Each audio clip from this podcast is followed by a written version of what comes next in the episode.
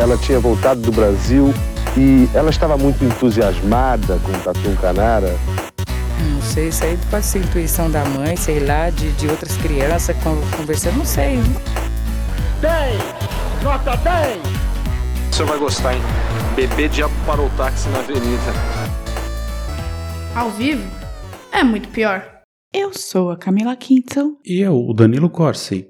Hoje vamos conhecer a história da travessia do Canal da Mancha que Renata Gondi tentou em 1988 e, como uma sequência de erros e azar, tiraram a vida de uma das mais promissoras nadadoras brasileiras de águas abertas aos 25 anos de idade. Mas antes de mergulharmos nessa história, vamos saber dos nossos patrocinadores. Primeiro, vamos falar do SiteGuy.dev, a empresa que criou o site do Ao Vivo e também que nos ajuda a muitos outros projetos pessoais e profissionais que temos. O Site Guide ajuda a tirar as suas ideias do papel e transformá-las em um site ou e-commerce que vai atender todas as suas necessidades. Melhor, com um custo bem bacana. Fale com eles e diga que veio daqui e ganhe um descontinho. E Danilo, o que o Drinco mandou pra gente esta semana? Essa semana, o vinho é o Songe de Mer Vin Rosé 2019. Um vinho rosé francês, frutado e leve, que combina bem com salmão, ceviche e canapés. Coisas do mar. Ele tem uma garrafa super estilosa e está por R$ 69,90 lá no Drinco. Compre seus vinhos online clicando em links do Drinco e ajude esse podcast a continuar. Brinde história? Tchim, tchim. Tchim, tchim. Lembranças de inúmeras conquistas estão por toda a parte na casa dos pais de Renata Gondi. Dona Lucrécia e seu Raul lembram bem do início de uma trajetória vitoriosa. Renata Câmara Gondi nasceu em Santos, litoral de São Paulo, no dia 8 de fevereiro de 1963. Ela era de uma família classe média que se mudou para o Rio quando ela era pequena ainda. Com cinco filhos, todos começando com a letra R, Rosana, Raul, Rodolfo, Roberto, além de Renata, o pai sugeriu que a mãe escrevesse todos na aula de natação, para gastarem energia e também liberarem um pouco essa pobre mulher que já devia estar enlouquecendo em casa. A mãe, que não era boba, topou. Se você tivesse cinco filhos, você também daria a ideia de colocar na aula de natação, Danilo? Facinho. Tem um já. Falou isso? Então. Assim, a Renata começou a nadar. No Rio, com oito anos de idade, no Clube Fluminense. A questão é que ela era muito boa nadadora. Para você ter uma ideia, essa mina, em 25 anos de vida, ganhou 238 medalhas e 40 troféus. Eu, por exemplo, acho que nunca ganhei nenhum, nem de participação. Eu já fui bronze em natação. Você já foi bronze em natação? Bronze em natação. Olha, olha só. Então, todos saibam que Danilo é um bom nadador. Eu não. Depois de alguns anos no Rio, a família voltou para Santos. E Renata retomou a natação, passando pelos clubes Serra e Saldanha da Gama, Associação Santa Cecília de Esportes e Clube Internacional de Regatas. Ela parou entre os anos 1980 e 1982 e voltou então para se dedicar completamente às travessias de águas abertas. Você já fez alguma travessia de água aberta? Não, e acho bem estúpido. Por que, meu Deus? Porque eu acho. Não, é legal, a pessoa sai Não, de um lugar é, e vai até barco, outro né? no mar. Tem barco, né? A gente tem um amigo que faz travessias de águas abertas. Quem? O Fernando, lá de Curitiba. Ah, mas ele faz tudo, então não conta. É, então. E era nisso que ela realmente era espetacular. Uma das melhores do Brasil, como vamos ver. Em 1983, no começo dessa nova fase da natação, ela foi vice-campeã em uma travessia entre a Praia das Astúrias e a da Enseada, no Guarujá. No estado de São Paulo, pra quem não sabe. Isso. Aí, depois de outras travessias, ela viajou para a Itália, onde nadou a travessia entre a ilha de Capri e Nápoles. São 33 quilômetros com mar gelado e águas vivas. Por quê? 33, que você já nadou 33 quilômetros? né? Não, pra quê? Já você já nadou com águas vivas? Não. Ela chegou em terceiro lugar no feminino nessa competição e em sexto lugar na nessa classificação geral. É, e assim, foi a primeira prova internacional que ela fez na vida, de águas abertas. Tipo, um super feito, né? O pai dela chega a dizer que mesmo depois de ter feito essa travessia, Renata estava toda serelepe, cheia de energia. Ou seja, ela estava num grande momento físico e ela tinha uma resistência impressionante, né? Aparentemente. Depois dessa travessia, ela ficou animada e decidiu atravessar o Canal da Mancha, entre a França e a Inglaterra. Ou entre a Inglaterra e a França, como preferir. Uma brasileira chamada Kai França da Costa Pontes tinha cruzado antes este canal, em 1979, com 17 anos. Sim, essa brasileira foi, na época, a pessoa mais jovem a atravessar o canal, com 11 horas e 36 minutos, e a primeira mulher latino-americana a fazer isso. Renata queria bater esse tempo e se tornar a brasileira que atravessou mais rapidamente o canal. Aliás, vale dizer que Kai França desistiu do esporte depois dessa travessia. Certo, viu? Com muitos problemas de patrocínio, ela disse que era mais fácil atravessar o Canal da Mancha a nado do que conseguir chegar à Inglaterra com dinheiro de patrocínio do Brasil. Ela prestou, vestibular e hoje é médica. Enfim, Renata estava preparada para a travessia, que seria em agosto de 1988, verão da Europa. Ela foi para Dover, na praia de Shakespeare, onde começaria a travessia acompanhada da sua amiga Judith Russo.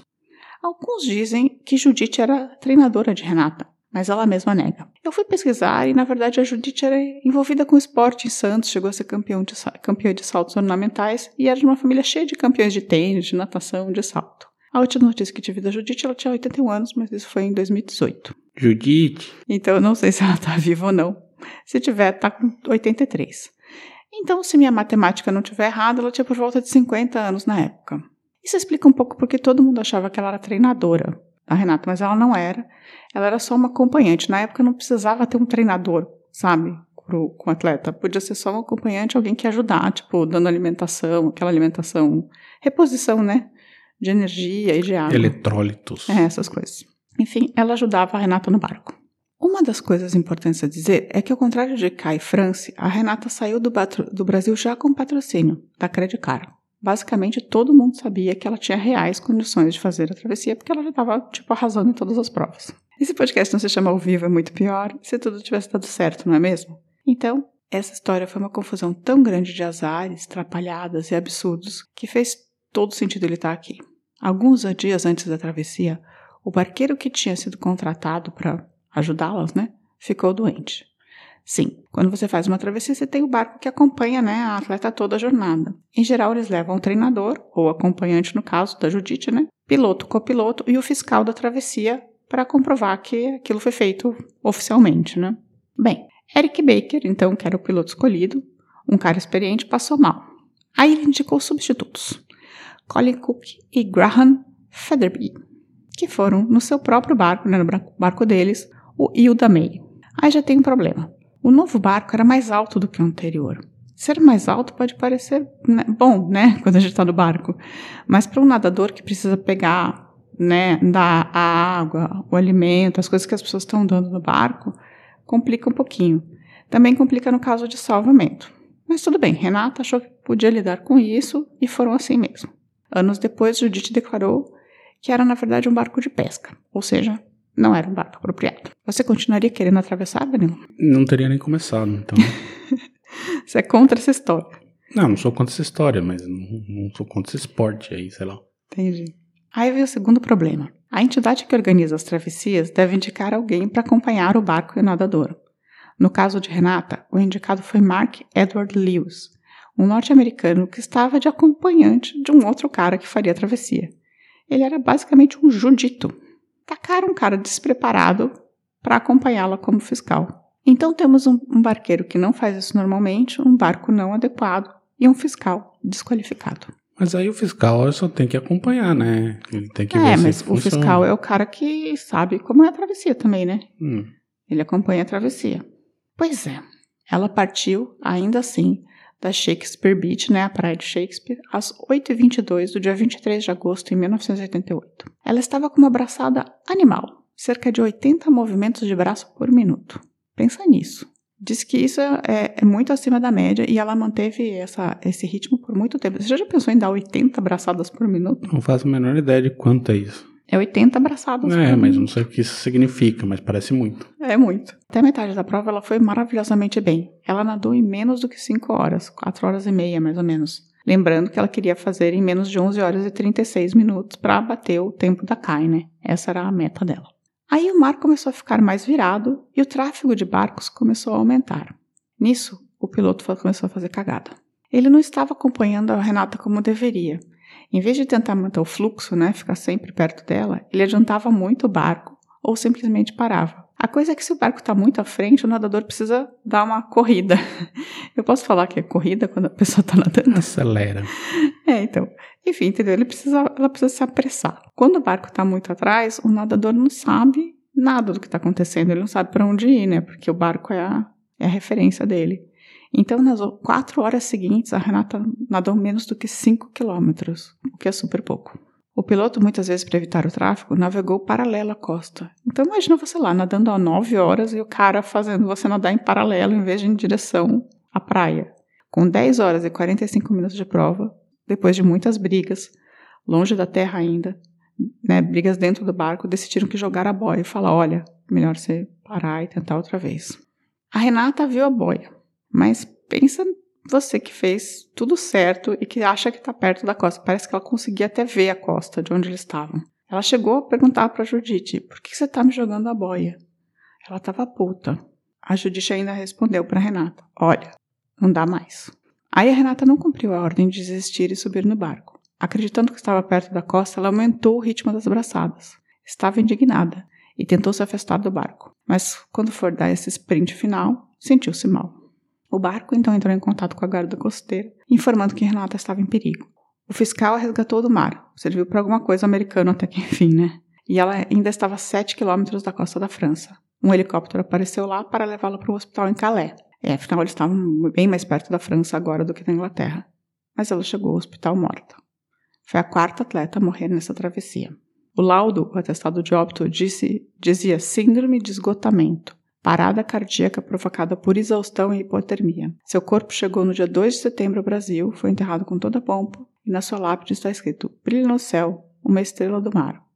Eu achei bonito. Mas você acha que a história acabou aí? Creio que não, né? Nada.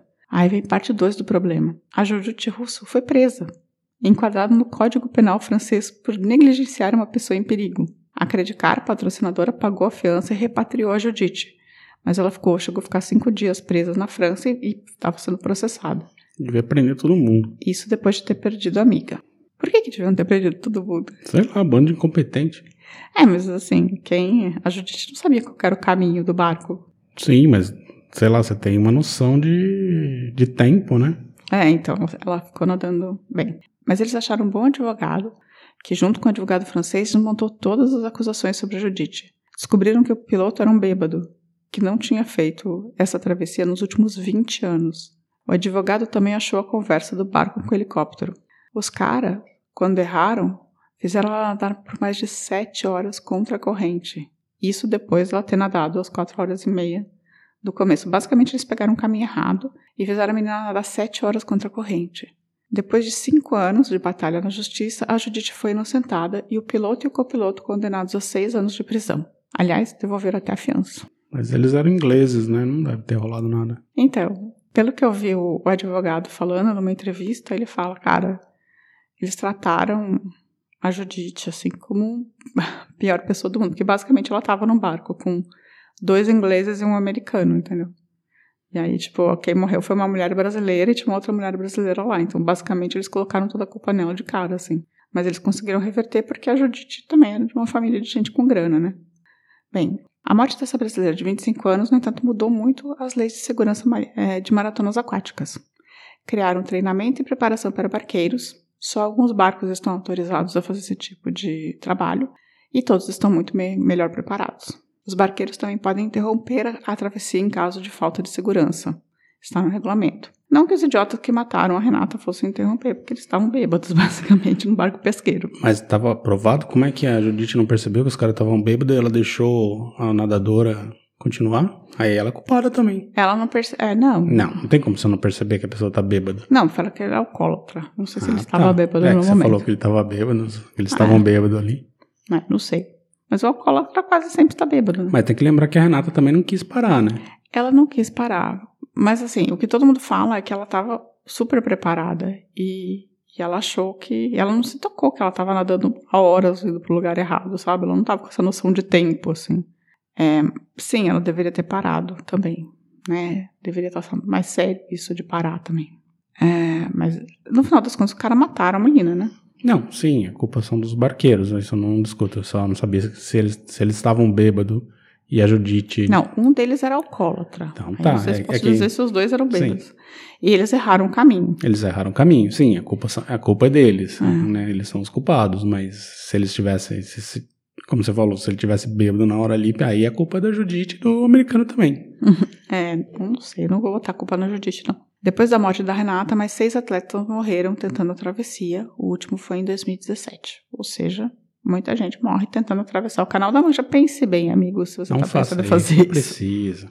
E eu vou ler aqui uma passagem do diário dela, que também é, está na matéria. Aliás, eu preciso dizer que é, esse, esse episódio inteiro ele foi baseado numa matéria do UOL muito boa, escrita pelo Gabriel Carneiro. Ela é sensacional, assim. E foi, foi dela e junto com algumas outras reportagens que me ajudaram a fazer esse episódio, assim. Ela tem uma biografia em livro chamada Revolution Nine, que é uma música dos Beatles, que a Renata gostava muito, e pode servir para até fechar o episódio, talvez, essa música. Hum, não sei, vamos ver, porque Beatles da Ban, né? É.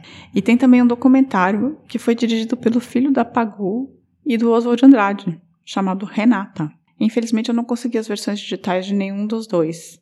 Eu queria ter lido biografia e visto o documentário Brasil Melhore. Eu tive que me basear totalmente nessa matéria, em notícias de jornais e em vídeos sobre, sobre o assunto, tá? E agora eu vou ler para vocês um trechinho do diário que ela escreveu entre os nove anos de idade até um pouquinho antes dela morrer e que está nessa matéria do UOL que eu citei. É interessante o destino. Dizem que é fácil colocar a culpa no destino. Acredito que eu posso fazer o meu caminho, trocá-lo. Mas vou ter que passar por certas coisas que estão escritas no destino, que não dá para fugir. Entende? Podem acontecer mil coisas comigo que acontecerão por minha causa, porque eu quis. Mas tem coisas que sem eu querer eu vou passar. Está escrito por Deus. Isso foi em 10 de junho de 1984. O que, que você achou, Danilo? Olha, não sei, assim, tipo. Eu acho esse esporte meio desnecessário, assim. Então essas coisas acontecem. Você vai nadar no mar, enfim. Você conhecia essa história? Eu lembro vagamente, assim, dessa história de uma brasileira, mas faz muito tempo isso, assim. Eu acho que chegou a ter muita notícia na época que ela morreu, mas isso, isso tá, assim, no fundo da minha cabeça, mas não sabia, não lembrava nada dessa história direito, assim. Mas eu lembrava que tinha uma, um brasileiro, uma brasileira que tinha morrido lá. É, foi uma comoção na época, porque ela é uma menina linda, assim, na verdade, assim, acho que também isso ajudou, sabe? Uma menina linda, super... Branca, rica. Branca, rica não, mas super jovem, assim, é, e que... E assim, super, e bem talentosa, assim, que tinha toda a chance de conseguir fazer o negócio, sabe? E que... Podia voltar pra piscina, né? Tá tudo certo. Eu não sei, eu não tenho nada contra a travessia de, de mares abertos, assim. Se tiver, for feita com segurança, sabe? Se o barco realmente estiver ali para apoiar a pessoa e for feito de uma maneira técnica, eu acho que tá tudo certo, sabe? Eu acho que dá muito trabalho. Eu não nadaria 33 quilômetros Não, também. mas não é nem questão de nadar 33. Você tem que, sei lá, você tem que ter mais estrutura de segurança do que necessariamente preparo físico, né? Não, precisa ter um monte de preparo físico para você nadar 33 quilômetros, levando em consideração corrente, vento. É, e aí você, o você tem que ter tempo. até Google subaquático pra te guiar, né? Não, mas tem um barquinho lá, já tá te guiando. Então, só contra. Vamos fazer a pausa e os recadinhos? Vamos lá.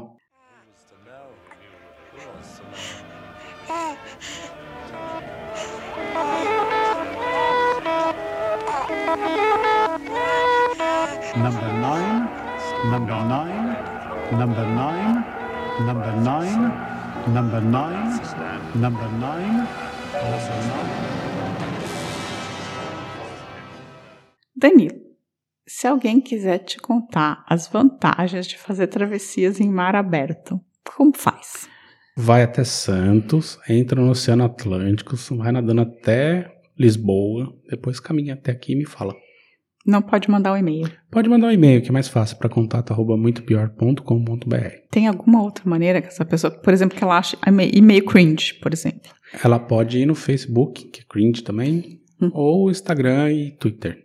Ou deixar no nosso canal do YouTube. Ela não pode fazer uma dancinha no TikTok para te explicar. Por enquanto, não. Tá. Mas ela pode mandar um áudio pra gente se ela quiser, é só entrar no site. Alguém já mandou áudio pra gente? Não vi ainda. Não Ó. recebi nenhum aviso, acho que não. Poxa, alguém manda um áudio pra gente. Queremos ouvir a voz de vocês, caros ouvintes. Senão eu vou ser obrigada a disfarçar a minha voz e eu mesmo ficar gravando áudios. É lá em muitopior.com.br. ok. É, vamos, vamos falar sobre quem escreveu pra gente? Vai aí. Bem, Andréa Cubas escreveu no seu episódio sobre o voo Varig que ela, ela já conhecia essa história contada pelo próprio Ricardo, mas é mais legal quando a gente conta e comenta. Tem várias entrevistas do Ricardo no, no YouTube, enfim.